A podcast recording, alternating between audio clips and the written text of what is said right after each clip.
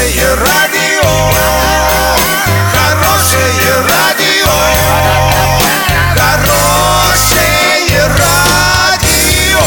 Радио Шансон. С новостями к этому часу Александра Белова. Здравствуйте. Спонсор выпуска магазин «Строительный бум». Низкие цены всегда. Картина дня за 30 секунд. Матч между футбольными клубами Оренбург и Арсенал могут перенести. Товарооборот России и Китая вырос на 27%.